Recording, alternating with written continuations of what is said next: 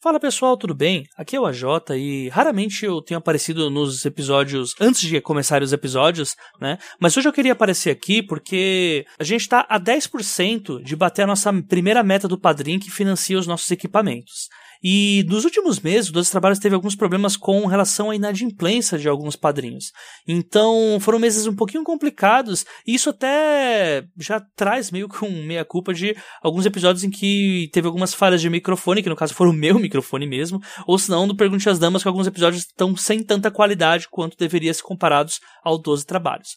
Então, eu venho aqui no começo do episódio para falar para vocês, caso você seja o ouvinte que não escuta até a parte de recados lá no final, hoje se você gosta do nosso projeto, se você quer nos ajudar de alguma forma, aqui onde a gente posta no post do site, você tem um, um link do Padrim que você pode clicar e lá tem as recompensas. Você pode nos ajudar a partir de um real, né? E a partir de 10 reais você já tem direito ao conteúdo extra, né? Que o 12 Trabalhos proporciona, que é, no caso hoje, o Pergunte às Damas e mais alguns outros conteúdos que em breve eu vou divulgar para vocês. Além disso, como a gente está nessa meta, faltam 10%, dá um total de mais ou menos 50 reais, 55 reais. Eu queria deixar claro que toda ajuda é muito importante, tá, gente? O podcast ele é uma mídia indie, praticamente, né? Apesar de nós termos o patrocínio aqui da VEC Editora, é um valor praticamente simbólico, né? Um, a VEC é uma editora pequena e, apesar de ajudar muito esse valor, ele ainda não cumpre com todos os gastos que nós temos aqui com equipamento e tudo mais, principalmente agora que a equipe ficou maior. Então, caso você goste do podcast do Pergunte às Damas, do 12 Trabalhos, ou até mesmo do livro ao vivo, Lá no Padrinho nós temos metas para todos esses podcasts serem financiados e também, quanto mais padrinhos nós tivermos, mais ideias nós vamos ter também para trazer conteúdo exclusivo e fazer com que essa contribuição que você traz valha a pena, tá bom? É, eu estou muito satisfeito com a adesão que vocês tiveram com Pergunte às Damas. A Clara e a Ana também estão bastante contentes, é, bastante empolgadas para continuar gravando e seria muito legal se a gente contasse com essa ajuda de vocês para garantir um bom conteúdo a ser disponibilizado aqui no feed, tá bom? Fica essa dica para vocês. Aqui na postagem no site você pode ter você tem acesso ao Padrim e qualquer dúvida também, você pode entrar em contato comigo através do os12trabalhos@gmail.com ou pelas redes sociais também em inbox. Um forte abraço para todo mundo e ainda tem recados no fim, mas a gente antes vai ter o episódio. Um abraço para todo mundo e até já. É, oi, gente, eu sou a Jana Bianchi, eu sou autora de Lobo de Rua, Sombras, alguns outros contos que estão por aí, de fantasia e ficção científica. Eu sou também uma das co-hostess do podcast Curta Ficção, que é um podcast de escrita. Sou também co-hostess com o AJ no spin-off aqui do 12 Trabalhos do Escritor, que é o Desafio Ex Máquina. Eu sou editora-chefe da revista Mafagafo, que é uma revista que publica contos e flash fictions agora na faísca é, de fantasia e ficção científica. E, por último, eu sou colaboradora do Tempos Fantásticos, que é um jornal satírico de fantasia e ficção científica. Isso é o que tá no currículo, entendeu? E aí eu faço outras coisas também, leitura crítica, copydesk, começando a traduzir. E é assim que eu me alimento. Tô, pretendo me alimentar melhor, inclusive, com, com esse serviço. Primeiro, eu acho uma puta sacanagem ver depois da Jana Targaryen. Ai, meu Deus. a mãe dos projetos. É, a mãe, mãe dos projetos. É, eu sou a Paola, eu sou autora é, do Alto da Maga Josefa, que saiu pela editora Dame Blanche no ano passado. Também sou co-hostess do podcast Curta Ficção. Sou mãe, tenho uma filha linda chamada Lara. Muito fofinha. Muito fofinha. E enfim, é isso. E tem stories maravilhosos com Lara. Com a Lara, ai meu Deus, eu ah, morro. Então, se vocês estiverem tendo um dia ruim. É muito bom. Eu gosto, meu preferido é aquele que ela faz que ela tá sentindo chulé no pé. Esse é muito bom. Tem um dia que ela tava fazendo massagem no meu pé também, mas aí eu fui é acusada de trabalho infantil. Acontece. Sejam todos bem-vindos ao episódio 4A desta quarta temporada do podcast Os Doze Trabalhos do Escritor. Eu sou a Jota Oliveira e esse podcast é constituído de opiniões de autores para novos escritores. Lembrando que muito do que toca este projeto vem diretamente do apoio dos nossos padrinhos e madrinhas, dentre eles aqueles que contribuem a partir da categoria Bronze. No caso, os citados Ana Lúcia Merege, Carolina Vidal, Clécio Alexandre Duran, Daniel Rossi, Daniel Renatini, Daniel Souza, a Diana Passi, ao Diego Tonin, ao Diego Mas, ao Elias de Araújo, ao Gabriel Araújo dos Santos, ao Gabriel de Moura, que é novo padrinho, seja bem-vindo, Gabriel, a Janaína Bianchi, ao Janito Ferreira Filho, ao José Igor Duarte, a Katia Schettini, ao Mike Bárbara, ao Mike Bárbara, a Margarete Bretoni, ao MC Magnus, ao Petrônio Detilho Neto, ao Sérgio Torlai e ao Thiago Amorim. Ufa! E se assim como eles você também quiser contribuir para a continuidade desse podcast, faça sua parte através do link padrim.com.br barra 12 trabalhos. O 12 é número, tá gente? E torne este projeto mais digno dos seus ouvintes.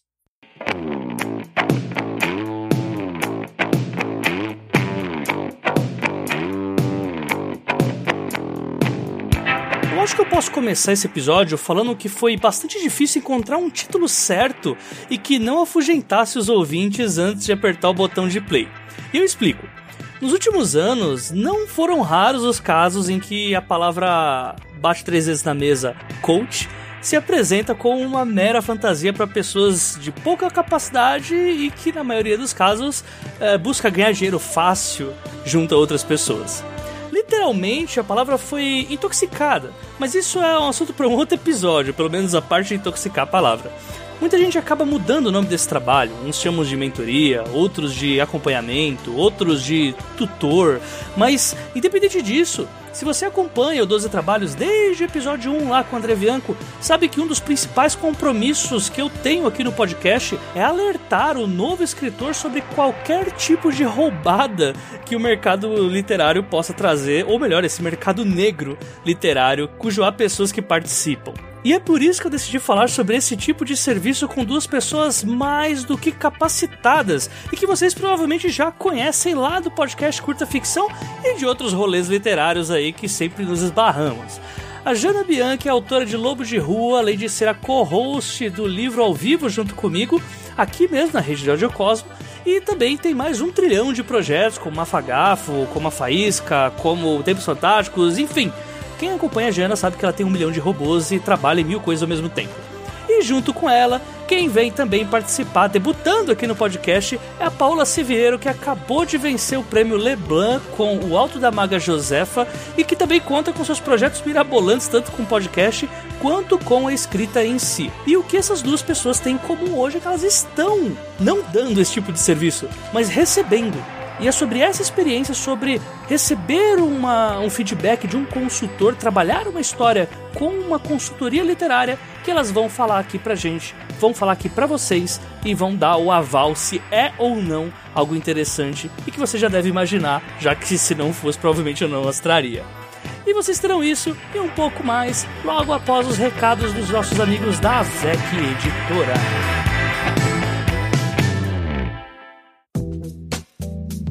O ano mudou, a temporada também, mas o que não mudou foi a parceria que o Doze Trabalhos tem com a editora do Rio Grande do Sul de fantasia e ficção científica, que é a AVEC Editora.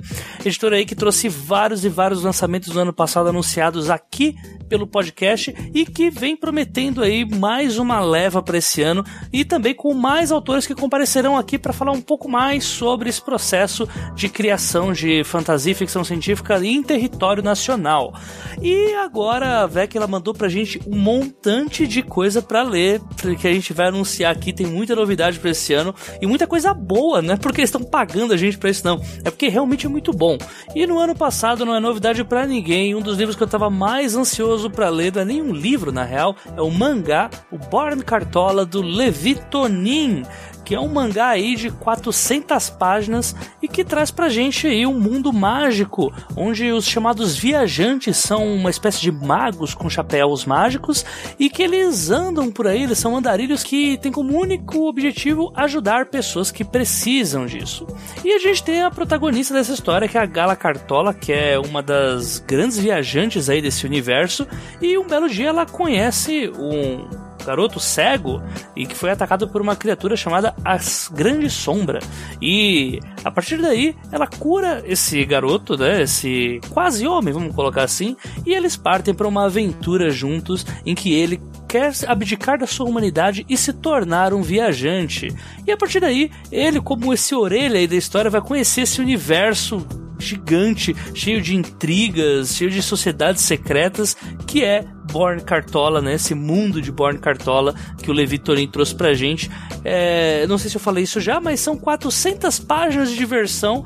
O Born Cartola não é um mangá, na verdade, ele é uma arma branca. Se você jogar na cabeça, você mata alguém, mas ainda assim é diversão garantida para quem quiser ver uma aventura nacional e com muito, muito, muita ação, definitivamente, porque o Levi desenha muito bem. E o Levi Tonin já está convidado para participar dessa temporada 12 trabalhos. Tão grande foi a minha alegria com esse mangá. E em breve nós teremos ele aqui para ser entrevistado. Então eu deixo aqui para vocês essa dica. Born Cartola vai estar tá aqui o link na postagem do episódio para vocês conseguirem adquirir essa obra maravilhosa de 400 páginas produzida pela Avec Editora.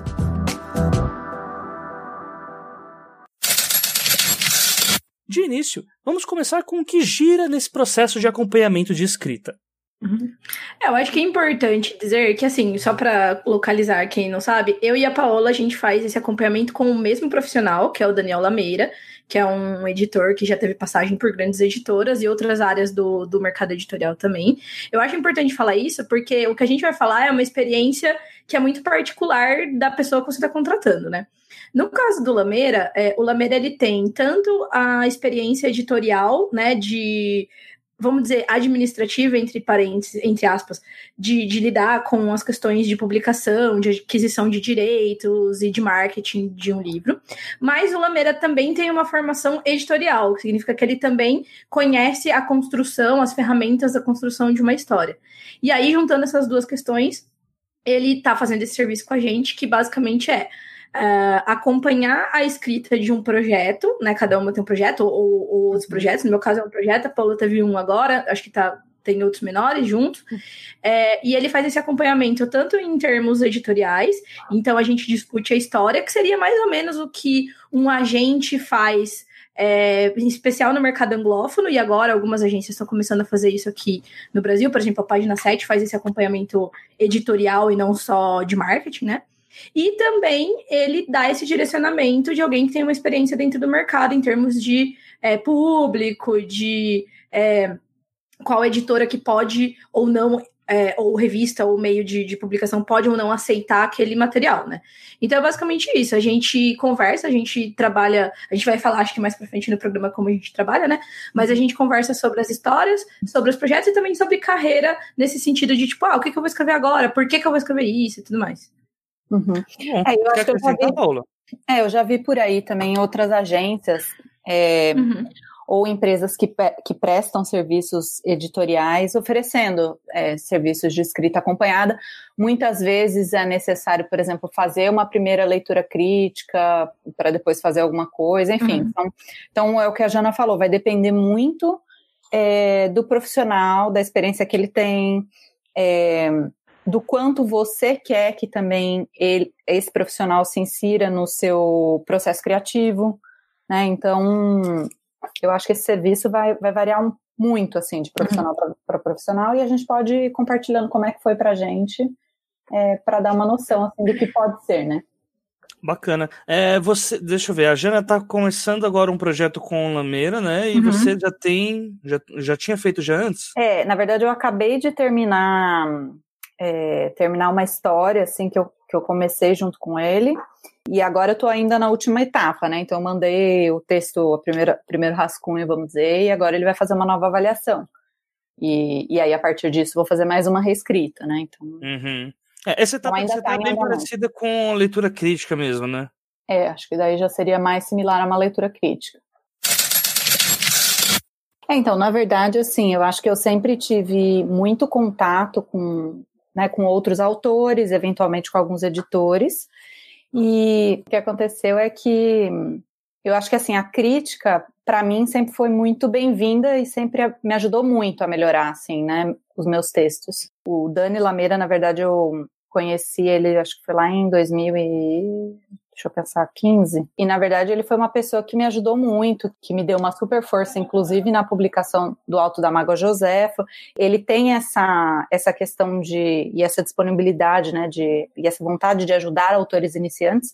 Então, Eu tive esse contato com ele a partir do Alto da Maga Josefa, e depois em alguns projetos é, que foram se passando e tal, cheguei a pedir algumas dicas, ele leu algumas coisas minhas, e em um dado momento eu falei, olha, eu realmente eu queria, tipo, né, fazer uma coisa, vamos dizer assim, mais, né, que eu possa demandar e que eu me sinta bem de pedir, então vamos fazer algum, né, algum processo mais certinho. Ele falou, e aí era uma época exatamente que ele estava tentando testar esse processo de escrita acompanhada. Então ele falou: ah, vamos fazer, a gente fez um orçamento. Uma cobaia. uma cobaia, e aí até porque eu era cobaia, ele fez um orçamento camarada e tal. Então vamos fazer e descobrir esse processo. E aí, enfim, aí desde então a gente vem trabalhando junto, ele foi montando esse processo, foram muitas indas e vindas, mas aí já tem agora, eu acho que quase um ano que a gente está trabalhando juntos nessa história, né? Muito, muita demanda minha em relação a ele no início, até o momento que, né, eu fiquei mais pronta para parar e escrever, e aí, né, a gente deu essa esse tempo, né, enquanto eu estava realmente sentada escrevendo, e agora volta um pouco mais de demanda é, para reavaliar e, e, ver como é que tá o primeiro rascunho. É, o meu, na verdade, agora a Paola, vou me vingar aqui. A Paola, é. porque eu não sei o que, eu faço as coisas depois da Jana, né, né, né, mas nesse caso, o que aconteceu? Eu, né, conversando bastante com a Paola sobre a experiência dela com Lameira, tava no processo de terminar o meu um rascunho, né, do, do meu ex-romance, vamos dizer assim, por enquanto. E aí, ao contrário do processo que o Lameira fazia já, né, de começar a história desde o começo, antes de começar a escrever, eu perguntei para ele se rolava ele fazer essa leitura e edição do texto pronto. É, ele falou que sim, tal. A gente ele também fez um orçamento para esse serviço e tudo mais. Mas quando ele terminou de ler, com os inputs que ele me deu, eu achei que é, eu não foi um não foi nenhum retorno dele diretamente, né, com essas palavras, mas eu achei que seria legal aproveitar a experiência, né, de estar tá trabalhando com ele nesse processo que ele estava tendo com a, com a Paola e com, com, acho que com alguns outros autores, de começar a história do começo, e eu resolvi arquivar o, o texto do romance da maneira que estava, então eu não editei aquele texto, e eu comecei a planejar uma história nova, é, já desde o começo com os inputs do, do Lameira, e inclusive algumas coisas que eu mantive desse outro rascunho, né. Então foi meio que. Mas assim, a preocupação de, de preparar o meu texto antes de mandar para uma agência, né? Que é o que eu tinha em mente para aquele rascunho, eu já tinha. E aí foi com retorno que eu resolvi fazer esse processo num outro, uma outra versão aí do romance, né? Então foi meio que um. Voltei assim um passo atrás, vai, vamos dizer, na, no caminho da publicação para tentar escrever uma, a história, melhor história, né? Eu acho que dá pra gente resumir esse podcast como um aprendizado sobre como entender a própria história. Na próxima fala da Jana e da Paola, elas se aprofundaram bastante nesse tema, sobre como que o olhar de fora é completamente relevante quando você está num princípio ali de regar a sementinha, e sobre como que funciona o dia a dia, tanto com os ônus e os bônus desse processo de feedbacks constantes. Bom, então outro disclaimer aqui, muito parecido com o primeiro que eu fiz. É, assim como qualquer, né, cada profissional vai ter a sua maneira de levar esse processo, no caso do Lameira é, é o processo lá que ele está desenvolvendo, cada uh, relação com cada autor vai ser bem diferente. Então, assim, eu sei de várias diferenças do, do, do jeito que a gente está levando os nossos projetos entre o meu e o da Paola, acho que ela vai falar mais para frente. Em especial porque, nesse caso, eu, como eu acabei de falar, eu comecei com um texto já pronto, então ele meio que já começou tendo uma visão da minha história e tal. É, basicamente, o Lameira, ele mistura, como eu falei, duas partes, dois, dois conhecimentos dele, né?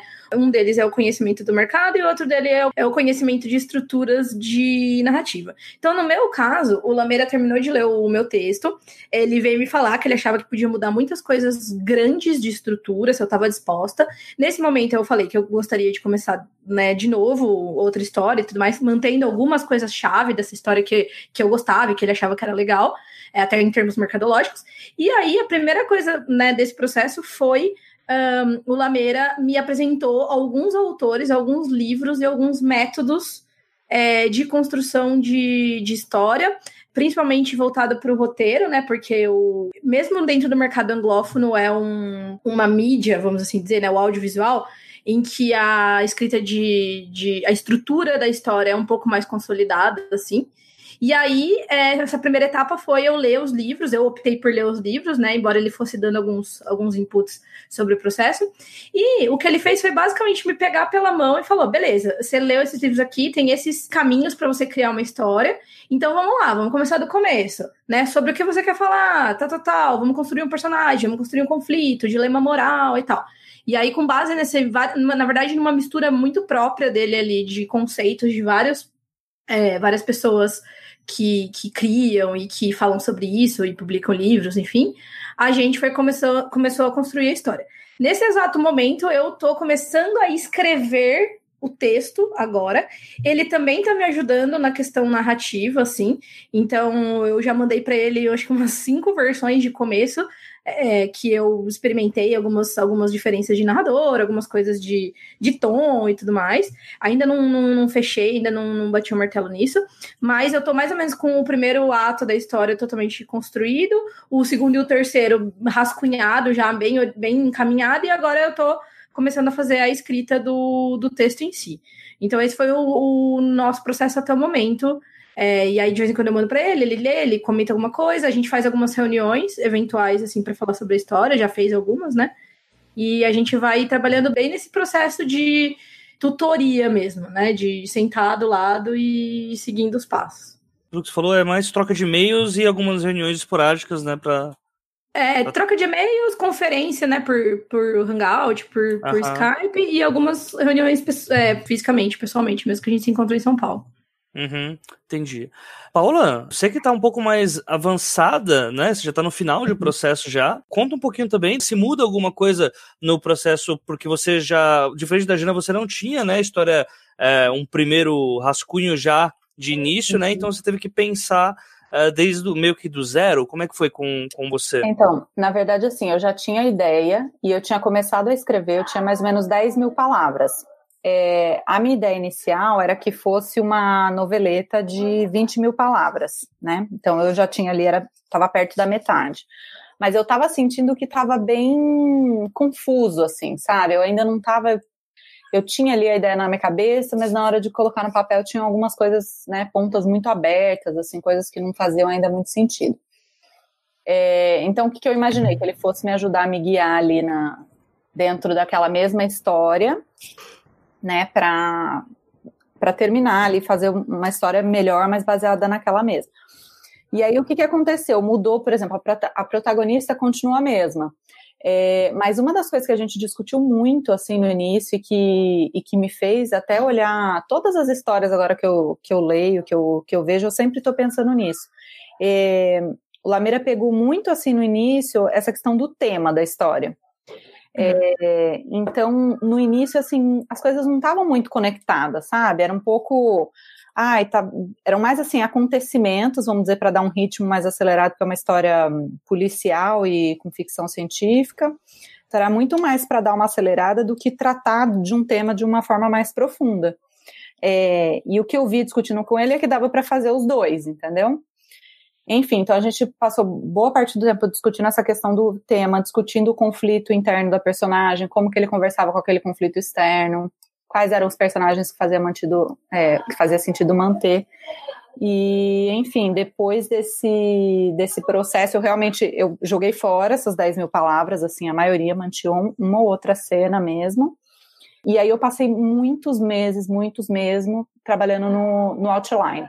Hum. Acho que para mim é, tinham duas coisas, assim, tinham coisas que estavam expandindo muito, era para ser uma história mais curta, e aí às vezes eu ia expandindo muito, é, me aprofundando muito em temas que não estavam é, conectados diretamente com a história central, e pontos mesmo, assim, do plot que não estavam fazendo muito sentido, sabe? É, eu demorei para conseguir enxergar a história do início ao fim, assim.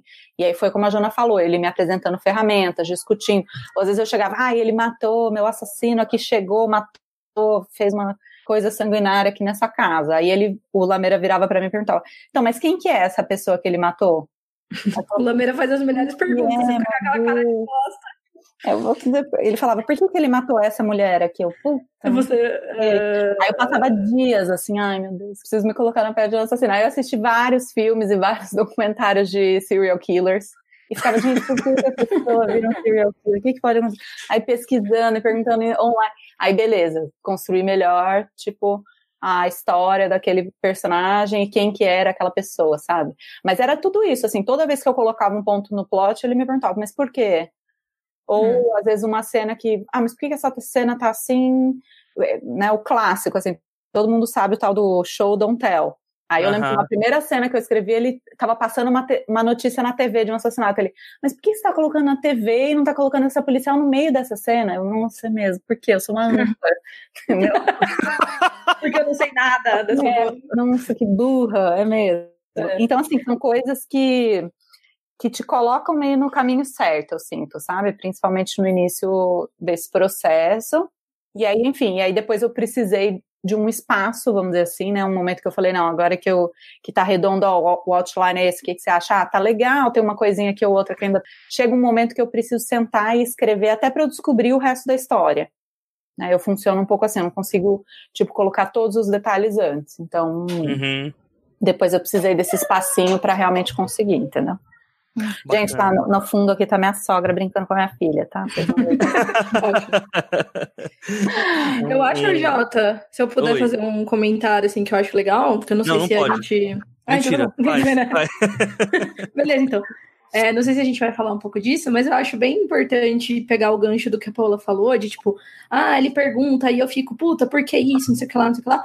Pra dizer que o Lameira especificamente menos faz é, tipo, elogiar a nossa escrita. Não porque ele não tá gostando, mas porque ele tá focado em melhorar.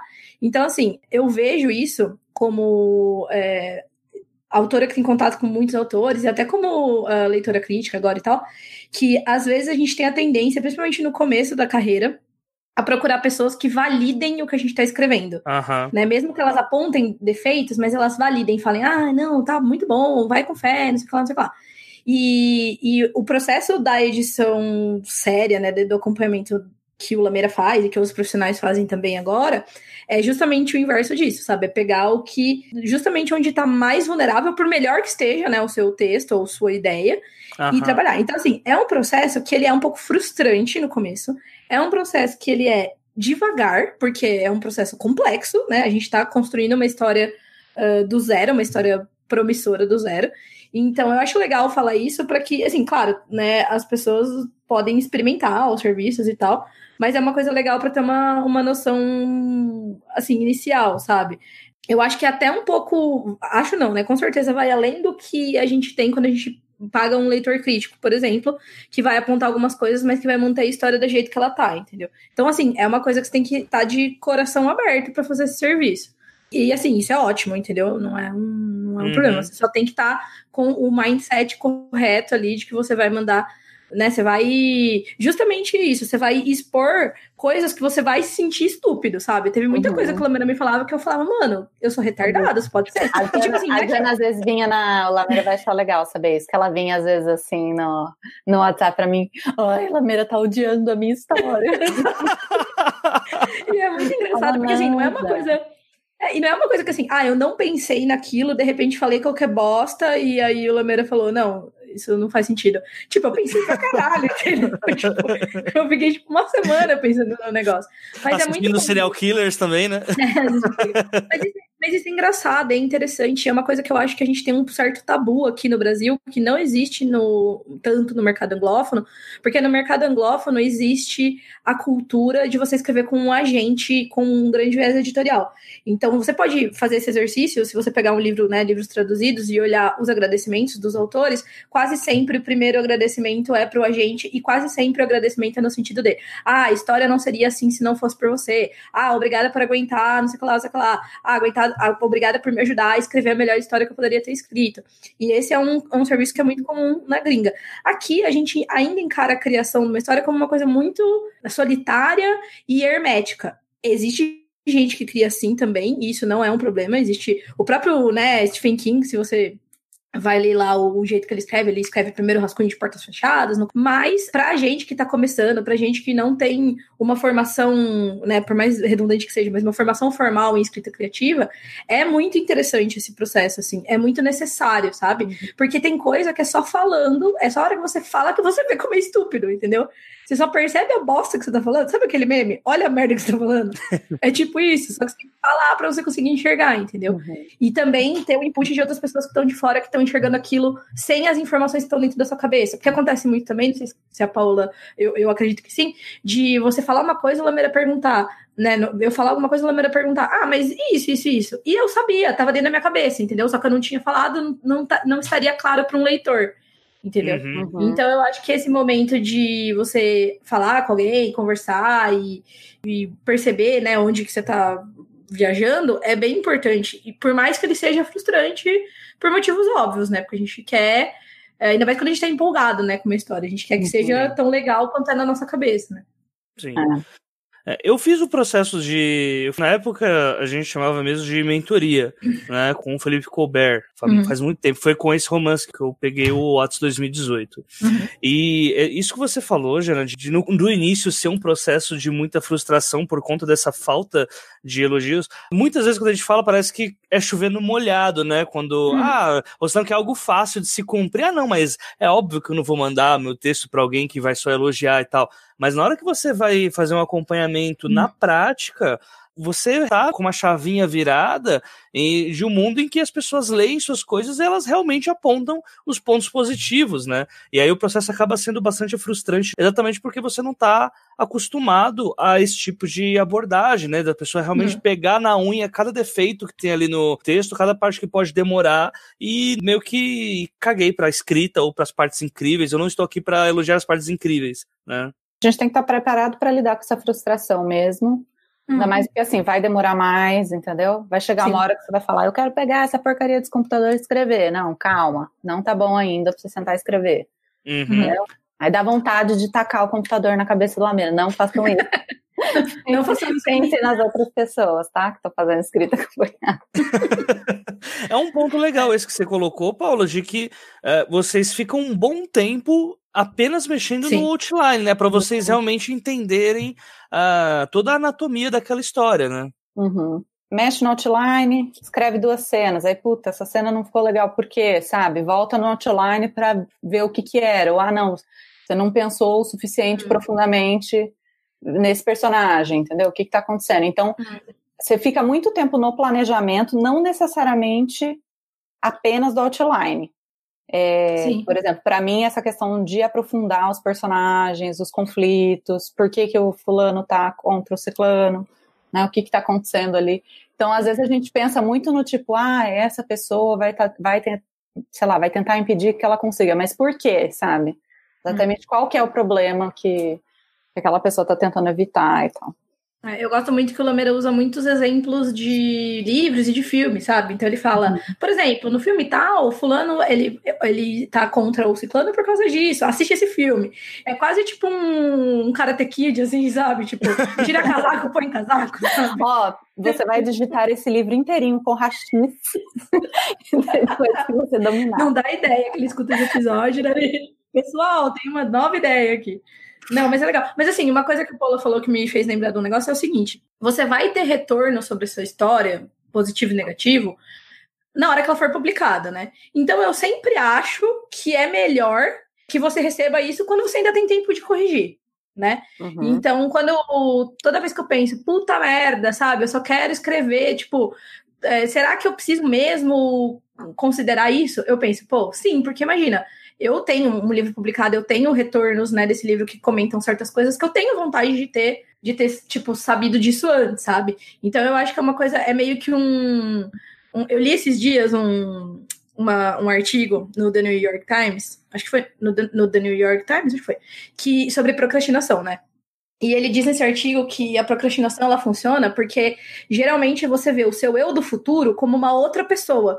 E aí você quer se livrar daquele problema e deixar esse problema pro seu eu do futuro. É bem a piadinha mesmo, né? Do tipo assim, puta merda, sabe? Por que, que o meu eu do passado não resolveu isso quando podia?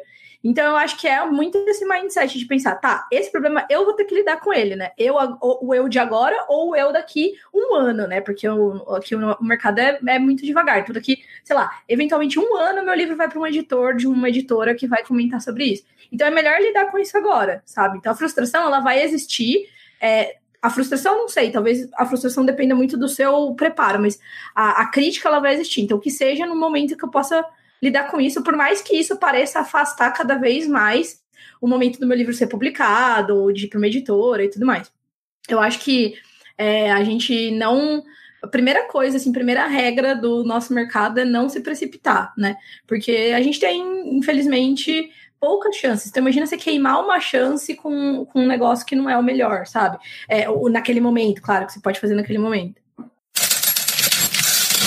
Paula, você sentiu quais diferenças, por exemplo, do trabalho que você está fazendo agora, está terminando agora com, uhum. com o Daniel, e o trabalho, por exemplo, da Maga Josefa, que você já tinha uhum. feito, né? Que eu imagino que tenha sido um processo bem mais uh, solitário, vamos colocar uhum. assim. É, independente de você ter tido vários betas, ou. Uhum. Né?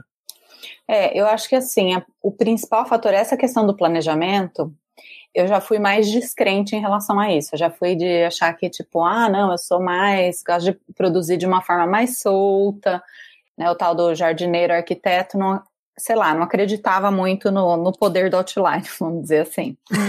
Nossa, não acredito. Ela vai fundar a igreja do outline. Eu não acreditava igreja, no poder do outline. Aí eu me converti. Aí eu me converti.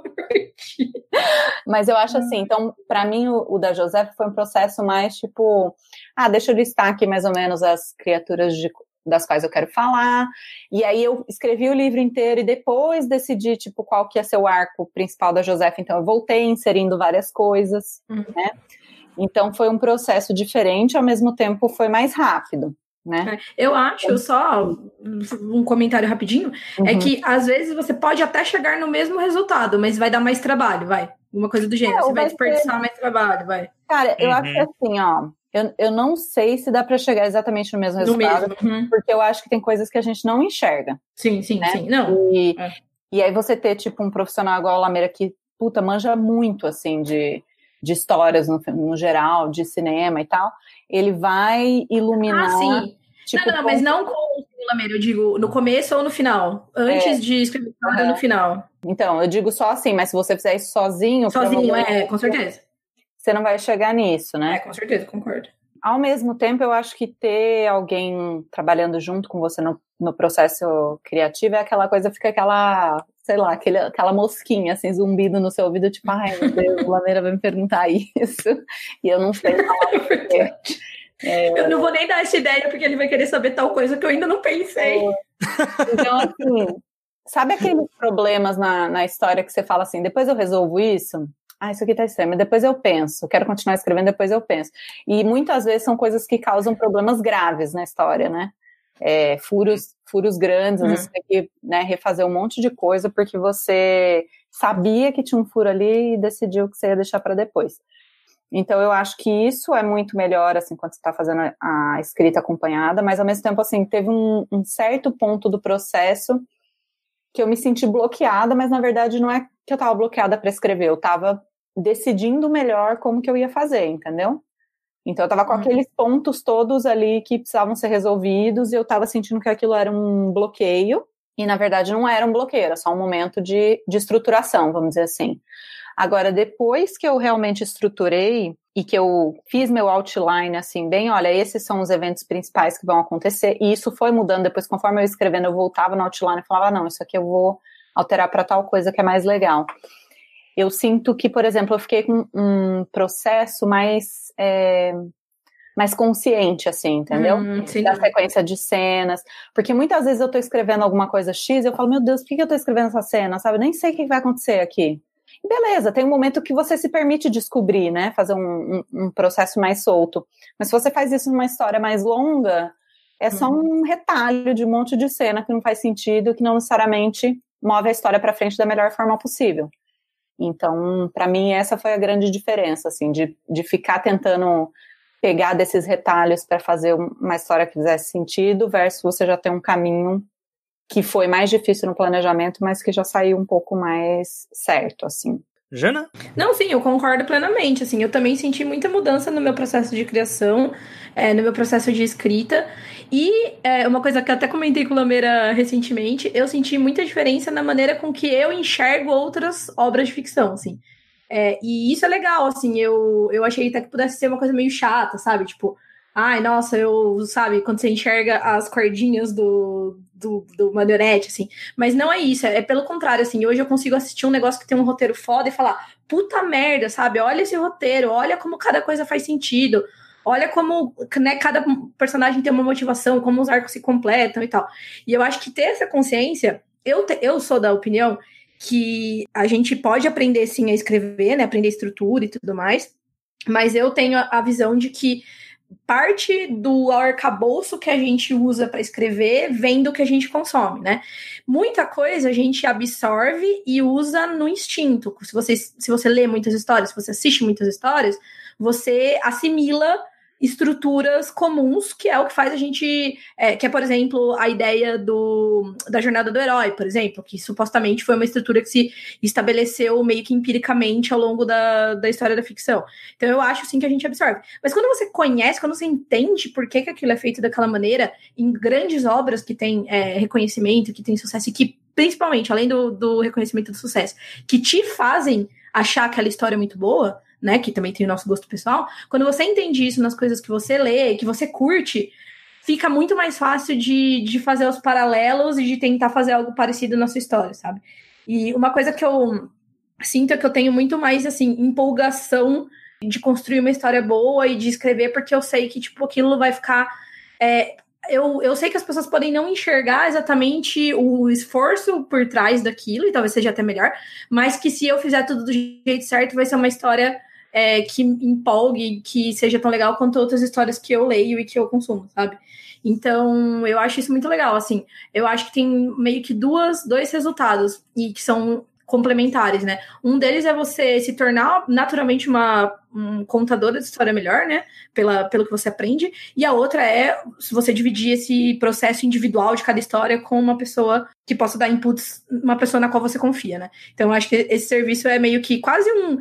É uma mistura de workshop super detalhado, particular, com o acompanhamento, edição do que você receberia, por exemplo, de um de um. Se você mandasse seu livro para uma editora direto, entendeu? Então é meio que a mistura das duas coisas. Eu sinto que mudou demais o meu jeito de, de criar, de escrever, de, inter, de interpretar as coisas que eu escrevo, que eu leio, assim. E acho que isso, na verdade, é o que me deixa mais satisfeita, assim, com esse serviço, sabe? A Jane e a Paula também deram algumas dicas para quem se interessou pela ideia de ter um acompanhamento literário com um profissional e também vão ajudar vocês a procurarem uma pessoa gabaritada para esse tipo de serviço.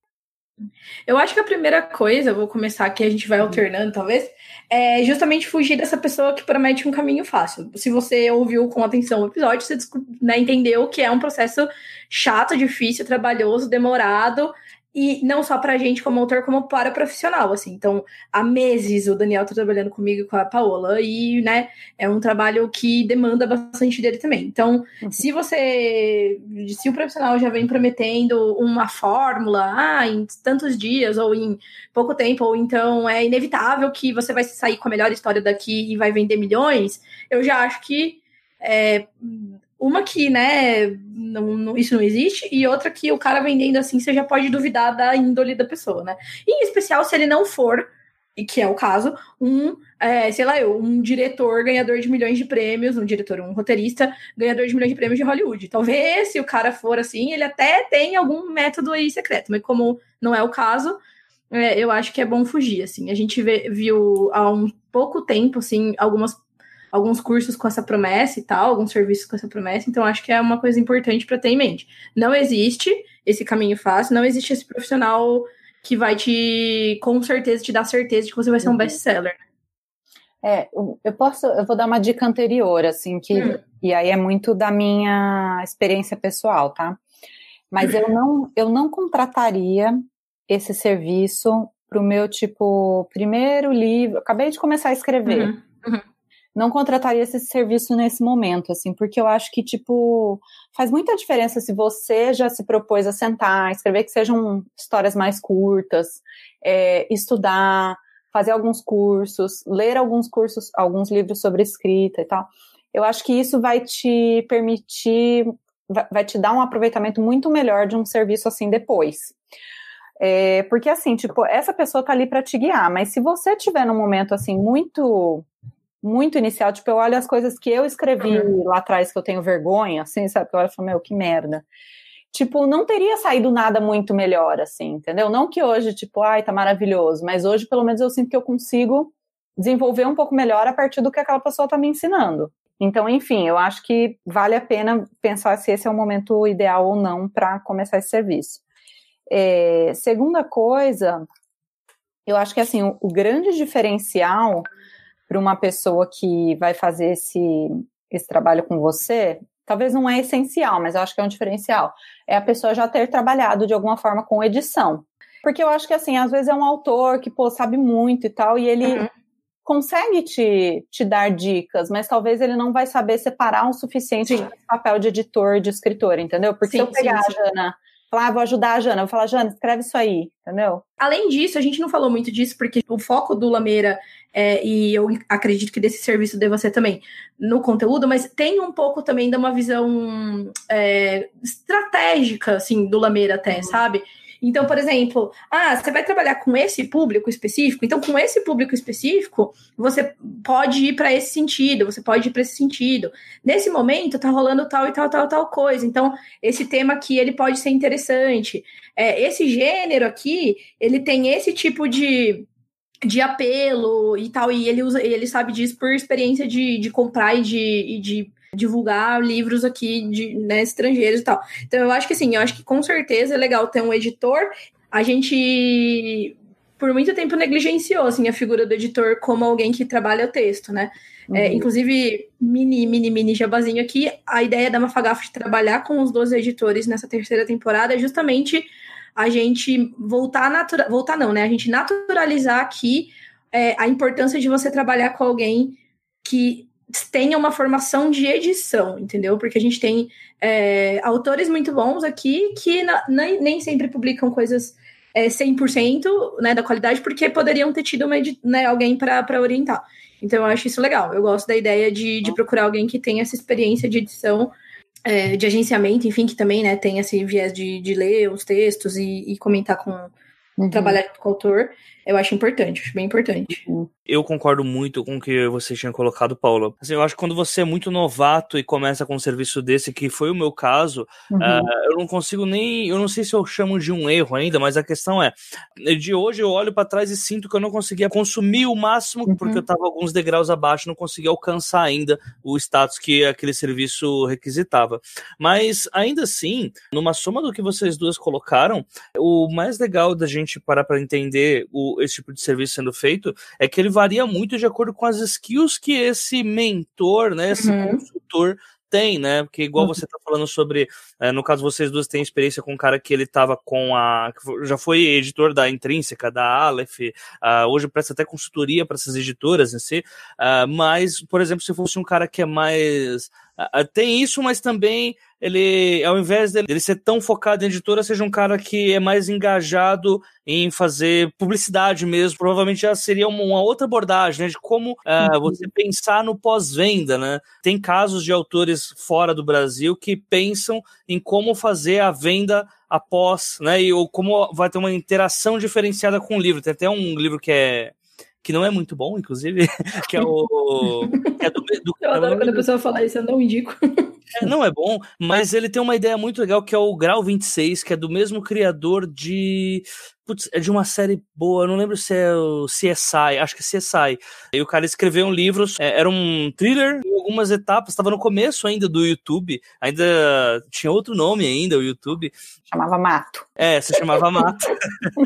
Aí em algumas passagens do livro, você tinha uma, um código em que você ia para o site do livro, você inseria o código e você via cenas que, tá, que aconteciam ali, tá ligado? E isso, tudo isso aconteceu porque o cara tinha uma, uma tendência a esse tipo de, de abordagem, ele trabalha muito com audiovisual e tal, né? E aí eu acho que isso mu é muito sacadas inovadoras que pessoas podem ter para pensar num buzz inicial do livro, sabe? Uh, então acho que cada dependendo da skill que, o, que a pessoa que estiver acompanhando o seu trabalho tenha, isso vai afetar diretamente, uhum. né? Você vai conseguir absorver parte daquilo para você, né? Uhum. Com certeza. Acho que tanto da, da pessoa que está te ajudando quanto da sua parte, né? Acho que dos uhum. dois E se vocês gostaram do podcast, querem saber um pouquinho mais sobre o que a Jana e a Paola vão aprontar esse ano ainda, então hum. beleza, então vamos pro Jabá. É hora da venda do peixe, aquela hora maravilhosa em que a Jana vai anunciar as mil coisas que ela faz e a Paola vai anunciar como que ela vai ganhar o Leblanc com o Alta Maga Josefa. Ó, oh, é isso é, Então comecem aí, Jana, faz seu jabá aí, fala pro pessoal, vende seu peixe. Bom, vamos lá. É... Peraí que eu rangi aqui a cadeira. É, bom, então, é, todo, todas as minhas publicações e os projetos dos quais eu faço parte estão é, lá no meu site, que é janabianchi, com CHI no final, .com.br. É, lá tem o link para todo o site da Mafagafo, do Curta Ficção e tal. É, o Curta, tanto o Curta quanto a Mafagafo, tem os financiamentos coletivos é, para quem curte escrever, para quem curte, no caso da Mafagafo, ler uh, ficção uh, curta. Você pode apoiar lá a partir de cinco reais os dois projetos. É, são projetos que a gente faz totalmente é, até o momento, né? Do, do, nosso bolso, então é uma maneira de você apoiar a profissionalização do nosso mercado.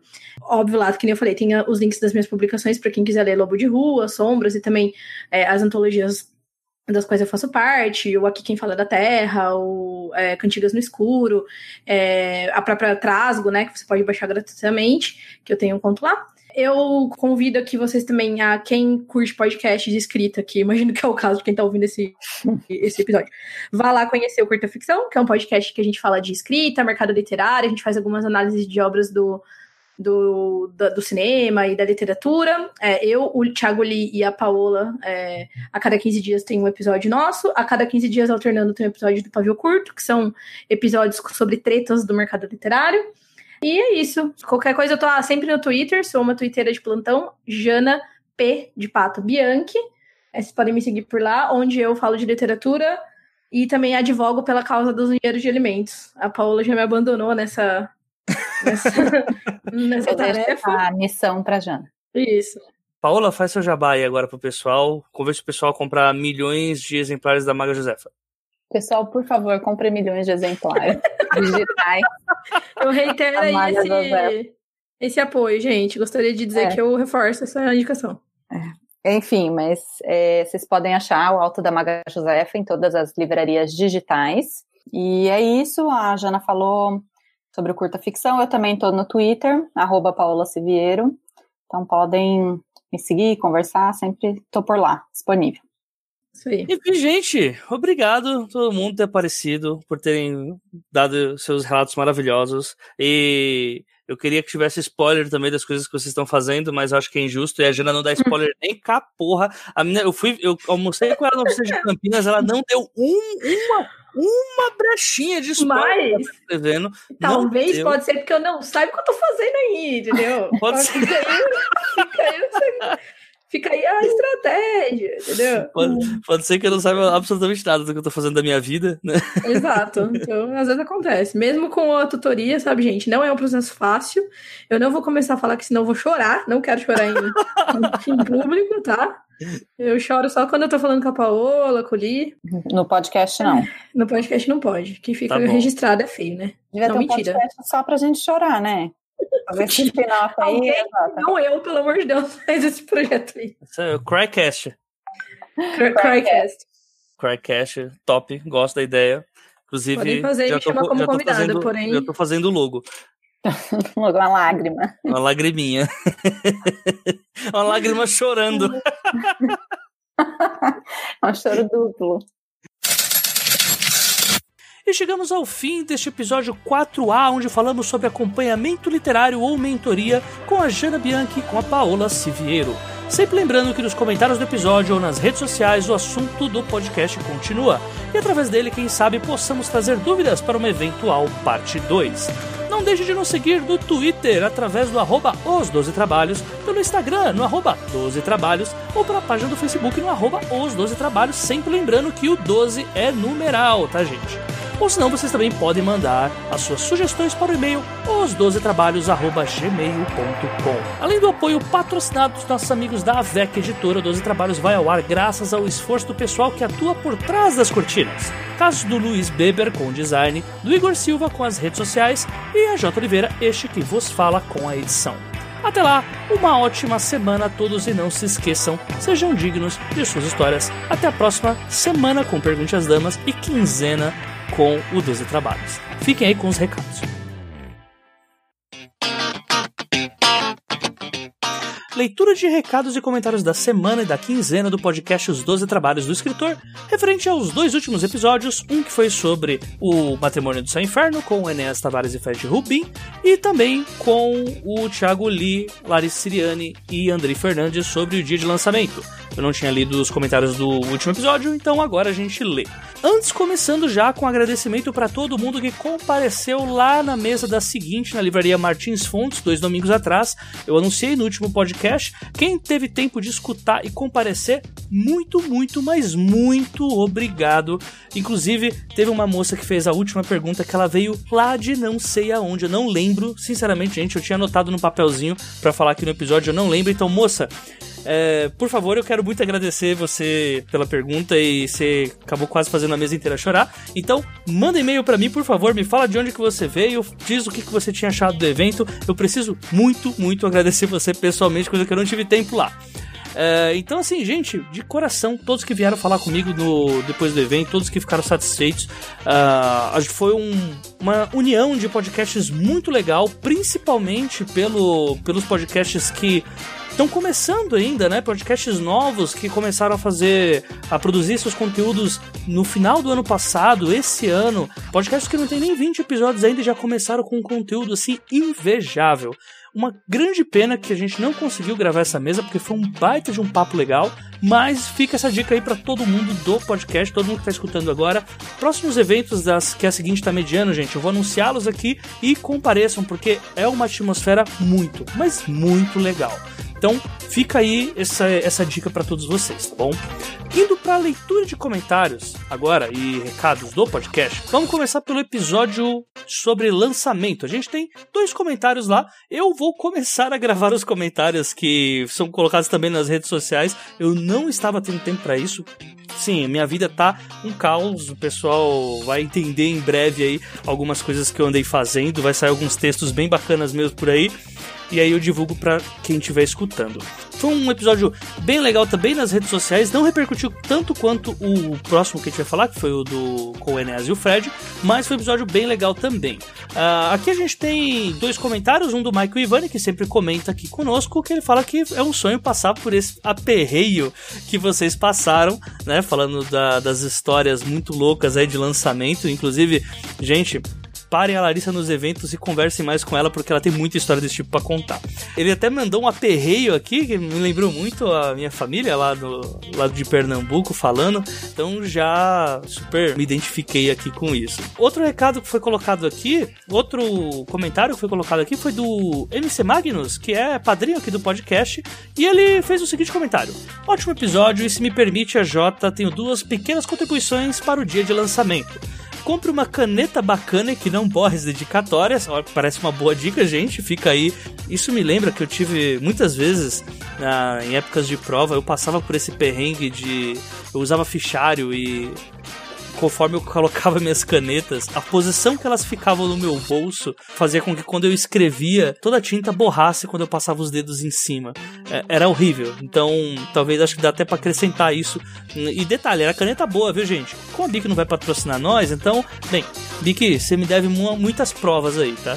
Mas o Michel colocou aqui: compre uma caneta que não borre as dedicatórias e não suje sua mão, roupa e treine em casa seu autógrafo com várias dedicatórias diferentes. Provavelmente ele tá falando sobre sujar a roupa com os borrões da caneta, imagino eu. É, até digo mais, vá com uma blusa que seja da cor da caneta que você tá indo se for para borrar. É, mentira, foi um comentário muito ruim esse. Quem que vai se planejar para borrar, mano? É, e acredite, na última hora do evento não dá para ficar pensando nisso, pensar nas dedicatórias. Eu realmente sou péssimo com dedicatórias e com improvisos, então eu já tô em pânico só de ler esse comentário. Mas são ótimas dicas aí do Michel.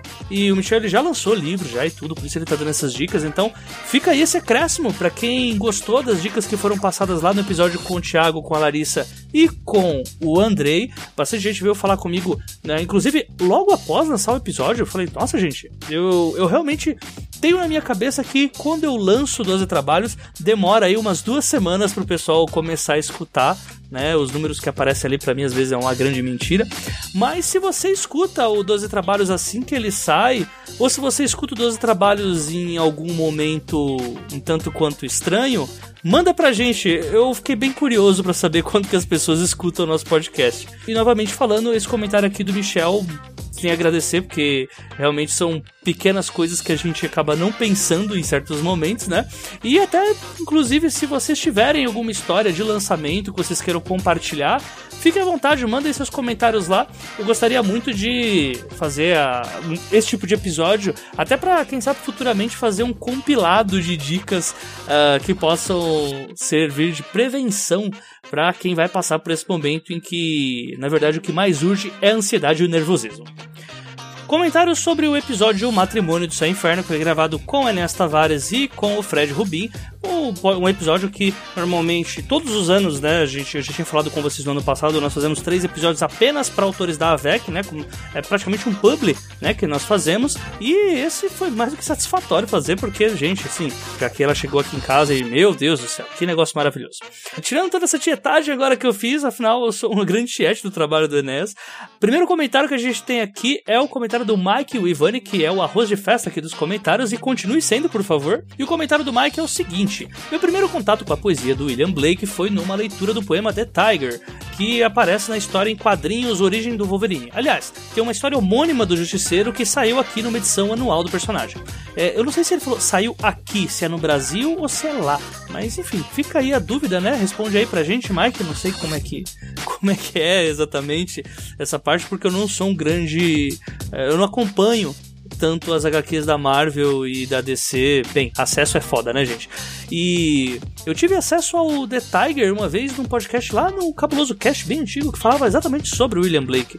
Eu gostaria muito de saber mais sobre a literatura dele. Foi uma ótima entrada até para mim mesmo falar sobre uh, o matrimônio de San Inferno e, enfim, acho que no próximo no próximo comentário do Auro J vai ficar mais claro isso. Né? O Enes tinha falado que há muitas referências mesmo, né, do William Blake em vários pontos da cultura, e eu cheguei até a citar, né, que eu, eu tô hoje jogando o Devil May Cry 5 para PlayStation 4 e é um jogo que de começo, meio e fim tem referências ao William Blake.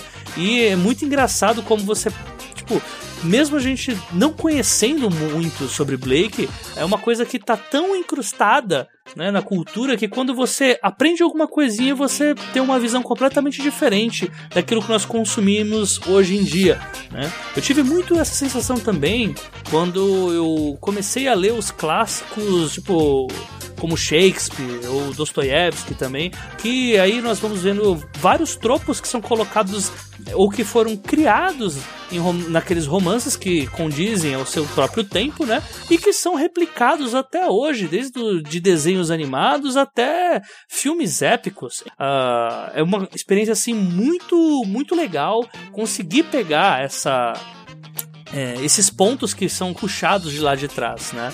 Inclusive, uh, no último Pergunte às Damas, uh, a gente fala sobre a juvenilha, né? Eu, a Clara e a Ana. A Ana ela fala sobre o que é a juvenilha, que é você encontrar uh, resquícios de outros autores na primeira escrita né, de, de autores contemporâneos. E é mais ou menos esse ponto, assim, você encontrar aquele fio longínquo, né? E aí quanto mais bagagem de, quanto mais bagagem literária você tem, mais você consegue aproveitar a obra nesse ponto. É mais ou menos isso que acontece com Blake hoje, até porque pesquisando para fazer esse podcast, eu percebi que não existe quase nada sobre Blake aqui no Brasil no que se refere a conhecimento. É mais uma área em que as pessoas pesquisam, mas não está na boca do povo, como por exemplo, uh, vamos colocar um Edgar Allan Poe, por exemplo, né? Ou senão até o, Aleister Crowley, né? Existem, mu existem muitas citações aqui no Brasil e não tanto ao Blake, que é um, também um cultista muito louco aí, tal qual Crowley. Próximo comentário é do Áureo J, o Áureo J que é padrinho aqui do podcast, e ele coloca o seguinte comentário: Vai ter revista fantástica, a fantasia vai dominar o mundo, uhul! A revista fantástica que o Enes anunciou no final do episódio. A gente vai falar sobre ela aqui quando ela for lançada também. Fui conferir no site da VEC e, nossa, o negócio com as cores ficou muito da hora mesmo. O trabalho do Enes de trazer a literatura clássica ou mesmo a academia com o fantástico brasileiro, entre aspas, para uma linguagem mais acessível é sensacional. Tá de parabéns em cada projeto. PS, ele colocou aqui, episódio falando sobre universidades, pesquisa, coincidência? Acho que não. Hahaha, 12 trabalhos é muito amor. E olha, bem, eu não tinha pensado muito sobre isso, mentira, tinha pensado sim, mas a, a, real é que dos trabalhos, já há algum tempo já eu tô tentando fazer alguns episódios que eles beirem um pouco mais a parte acadêmica, não só para trazer novos ouvintes, mas também para mostrar que talvez a linha seja mais tênue do que nós pensamos, né? Há um bom tempo já eu tenho falado sobre alguns pontos que se referem a esse. Talvez falar sobre elitismo nesse assunto seja um pouco pesado, mas às vezes há essa sensação de que alguns pontos mais clássicos são abordados pela academia são completamente inacessíveis para quem simplesmente quer se entreter com algum tipo de literatura. E eu penso que, na verdade, isso meio que cultura nossa, né? Então podem ter certeza que em breve nós teremos mais 12 trabalhos aí com é, livros um pouco mais um pouco mais clássicos mesmo, até um, quem sabe uma literatura um pouco mais cabeçudinha também, né? Talvez seja alguma bagagem que eu tô pegando lá do 30 minutos, não sei, pode ser que sim. Talvez possa ser contato com mais alguns professores universitários, talvez também. Mas o fato é que em breve nós vamos ter algum, alguns episódios aí um pouco fora do âmbito tradicional que normalmente eu trouxe, uh, até por outros motivos mesmo. Talvez eu possa até fazer um episódio para falar sobre isso, ou disponibilizar em conteúdo adicional para os padrinhos, mas é algo que eu tenho pensado há muito tempo já em como trazer mais conteúdo para todos vocês de uma forma que não seja mais do mesmo e que dê para contribuir para a gente conseguir trazer mais pessoas para escutarem podcast e principalmente fazer com que as pessoas que escutem podcasts leiam mais tipos de livros, mais gêneros literários e tenham mais perspectivas de romances que não só os gêneros que mais gostam. Enfim, é isso. Esses são os comentários por enquanto. Eu não coloquei os comentários das redes sociais. Provavelmente é algo que eu vou começar a fazer. É uma, foi uma falha que eu cometi, mas, gente, sinceramente, redes sociais é muito complicado. Tipo, dá muito trabalho. Só pensar, só de pensar que tem três redes sociais e eu não consigo gerir as três sozinhos, seria sozinho é, seria ótimo ter alguém que faça isso por nós. Né? Mas, enfim, agora são três podcasts para editar e não está fácil. Não está nem um pouco fácil. Vamos lá, vamos começar então com os recados. Primeiramente, pessoal, é, vamos lá, vai voltar o livro ao vivo. Nós já marcamos a gravação, já estamos aí para começar tudo de novo, né? Uma nova história, novos autores, mas nós precisamos de novos ICs. Então é o seguinte, pessoal. É, se vocês gostaram do livro ao vivo, que foi o nosso podcast meu e da Jana Bianchi sobre uh, escrita improvisada, né? Praticamente uma criação de histórias, um brainstormzão gigante com autores e opiniões dos ouvintes. Manda seu IC pra gente, manda pelo e-mail os12trabalhos@gmail.com. O 12 é número, tá? Fala pra gente com quem que vocês querem que, o, que a gente grave. Nós já temos dois autores iniciais aí para começar, que eu não vou guardar mistério, são o Eduardo Spor e o Leonel Caldela. E então mandem aí cis pra gente, de preferência que fuja um pouquinho daquela história que nós fizemos, tanto da Unifenda, que nós estamos com a antologia aí no ar ainda, como também com a da, das memórias, né? Com o Nemo, que foi a, o título feito no final. Então mandem cis pra gente, aproveitem que nós vamos ter aqui o Eduardo e o Leonel, que são dois caras que para criar o universo, olha, é RPGista, né, gente? RPGista é um bicho muito doido para criar essas coisas. Então, mandem seus ICs por enquanto no e-mail. Em breve, talvez eu coloque um, faça uma outra um outro canal de acesso para que vocês mandem seus ICs, mas o ponto é vai voltar agora o livro ao vivo. Lógico, nós não batemos a meta ainda do livro ao vivo, então eu não posso garantir uma periodicidade ainda para isso. É, o padrinho, inclusive, é o próximo, é o próximo recado que eu tenho para passar para vocês. Mas já vão mandando os seus ICs, porque a gente vai começar uma nova história. Pelo menos para esse ano nós temos algumas novidades ainda sobre esse podcast. Segundo recado, nós estamos com 90% da primeira meta de padrinho batida. Sim, nós estamos aqui com a primeira meta de financiamento dos equipamentos do 12 Trabalhos. É, quando eu fiz o anúncio da última vez, eu subi um pouco essa meta, porque agora nós temos mais de um podcast, né? Nós temos a Ana e a Clara também, além da Jana, trabalhando comigo aqui na equipe, né? A grande maioria da, do trabalho acaba indo para mim, porque eu faço edição, eu que pego os áudios, acabo postando pro site também, uh, junto com o Beber, né? Mas o ponto é o seguinte: vocês devem ter percebido, quem tá acompanhando o Pergunte às Damas, que, por exemplo, o microfone da Ana não é um microfone igual o meu, ou da Jana, ou até mesmo da Clara, que a Clara ela tem um microfone lá dela mas é, seria ótimo eu conseguir contar com essa manutenção, né, até para trazer um produto melhor para todos vocês. Então, pessoal, 90% da meta nós estamos, mais 50 a gente consegue bater essa primeira meta do padrinho, aí já partimos para a próxima, que é a do Pergunte às Damas, para deixar os episódios quinzenais no feed principal. Então, se vocês puderem nos ajudar nessa, tô precisando bastante, porque o fato é, como tá abaixo da meta que eu preciso do podcast, acontece que quando eu vou precisando compor alguma coisa aqui, quando eu preciso compor alguma peça, algo do tipo, eu preciso de dois meses para repor isso e não de apenas um. Né? Então, com o tempo, por exemplo, agora que eu vou precisar fazer essa reposição para dar mais qualidade pro Pergunte às Damas, eu não consigo, né? Porque senão acaba tendo uma quebra também, já que, bem, estamos numa época de governo em que as contas todas subiram, internet ficou um saco. Então, assim, ajuda a gente nessa. 90% da meta nós estamos por enquanto, só mais 10% a gente consegue. Então, manda para aquele amigo que escuta, manda para aquele amigo que escreve. E se você pode contribuir com um real, cinco reais, com 10 reais, você já tem o conteúdo exclusivo do Pergunte às Damas e outros conteúdos que eu também já estou providenciando para lançar. Então, vem com a gente, ajuda a gente nessa, porque sem vocês o podcast acaba não acontecendo.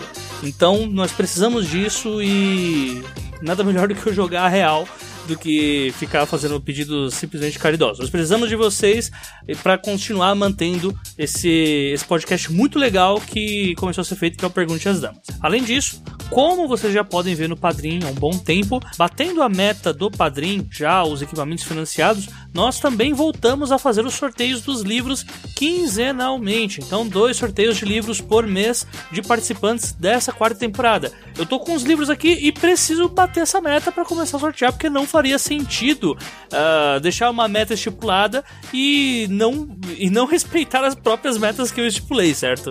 Então, é algo que eu gostaria muito de fazer, né? E para cada meta que for batida, vocês também saem ganhando mais com isso. Então, gente, tem pouca gente, até para os sorteios dos livros é bom para quem ainda não contribuiu, né? Porque aí é mais chance de conseguir ganhar. Então eu conto com a ajuda de vocês, novamente falando. Uh, seria muito bom sortear esses livros também para vocês. E seria muito melhor ainda, né? Deixando bem superlativa a parada, conseguir não só financiar os trabalhos, melhorar também o meu equipamento, que também tá, sim, no bico do corvo, como também o da Ana que acabou de chegar. E a Ana não era podcaster e simplesmente não dá para chegar. Toma aqui, gente, toma um microfone para todo mundo. Quem quer microfone? Tipo um Silvio Santos da vida. Essa, essa imitação do Silvio Santos assim, foi vergonhosa. Eu estou pensando seriamente se eu vou apagar isso na edição. Uh, enfim, não, não riam de mim, por favor. É um pedido muito sério. Então, fica aí essa dica para vocês e próximo recado. Próximo recado tem lançamento da Dame Blanche, lançamento da Ana Fagundes Martino, que é o terceiro livro da trilogia dela, que é a trilogia que começa com A Casa de Vidro, Um Berço de Eras e Os Filhos do Pôr do Sol, que é o que a Ana chama de entretenimento botânico dela.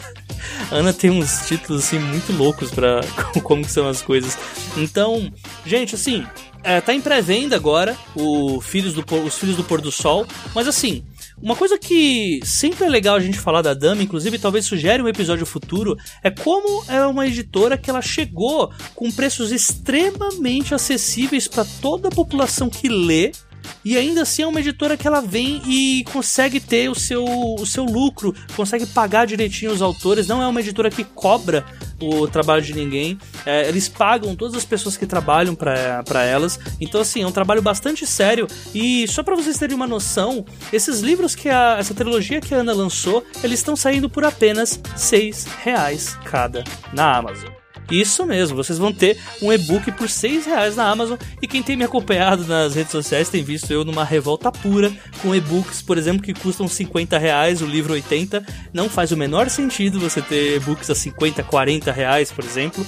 Mas a Dami vem trazendo uma proposta muito mais inclusiva, né? Com muito mais interesse em que as pessoas leiam as histórias do que se elas pudessem, sei lá, do, muito mais interessado que as pessoas leiam as histórias do que em lucrar num orçamento super faturado, sendo que a maior parte do gasto de um livro vem do material que é usado nele. A Casa de Vidro, inclusive, ela tá disponível em Kindle Unlimited. Então, até o primeiro livro, caso você seja assinante, você pode ler gratuitamente. O Berço de Era, se eu não me engano, ele tá R$ reais, diferente do do Filhos do Pôr do Sol, e o Filhos vai estar tá na pré-venda por seis reais. Caso você não tenha Kindle Limited, a Casa de Vidro também está custando seis reais, e todos os links estão disponíveis aqui no episódio. Por favor, lógico, porque o link vai levar vocês também para dar alguns centavinhos aqui para 12 trabalhos e vocês podem adquirir por lá, tá bom? Qualquer coisa vocês também podem abordar a Ana Martins, que agora ela é podcaster, né? Então vocês podem ir lá encher o saco dela. Ana, esse livro aí é bom mesmo, não sei o que, fala um pouco mais pra mim, quero comprar, não sei se compro, é bom mesmo esse negócio de flor? E aí ela te responde tudo certinho. Próximo recado: falta um mês para o envio dos contos da Unifenda. Isso mesmo, pessoal. Quem acompanhou o livro ao vivo viu que nós estivemos lá na Flip Pop do ano passado, inclusive já está chegando aí a próxima edição da Flip Pop, e nós fizemos lá o livro ao vivo, que é o antigo Desafio Ex Machina, lá com os ICs das pessoas que estavam escutando. Então foi um negócio papum. Iam mandando os ICs e eu, a Jana e mais seis escritores fomos aí formando uma, uma história improvisada que terminou numa, numa coisa muito louca e tudo isso está disponível aqui mesmo no feed dos trabalhos. É só vocês irem lá no feed do Desafio X Máquina, por enquanto ainda está como Desafio X Máquina, mas vai passar para livro ao vivo, e lá vocês têm os três últimos episódios falando sobre como que foi aí a Unifenda, quais são as regras, uh, tem até uma live que eu, a Jana e o André Caniato, que é o editor da Plutão Livros, fizemos explicando e sempre lembrando que a antologia de contos da Unifenda ela é gratuita, ou seja, nós fizemos sim uma antologia que não cobra para participação de vocês e que pode até ser um portfólio aí, já que vamos contar com outros autores também participando e outros autores que eu falo, pessoas que participaram das mesas da Unifenda, né? Ou seja, convidados da editora seguinte, e é um grande prazer se a gente contar com vocês também participando. Então, vai até dia 15 de junho. Vocês têm aí um pouco menos de um mês para completar seus contos de no mínimo 3.500 palavras. E a gente conta aí com vocês. Eu quero ter muito trabalho aí fazendo a correção dos textos de vocês, ficar certinho e escolhendo né, o máximo de ouvintes dos trabalhos possível.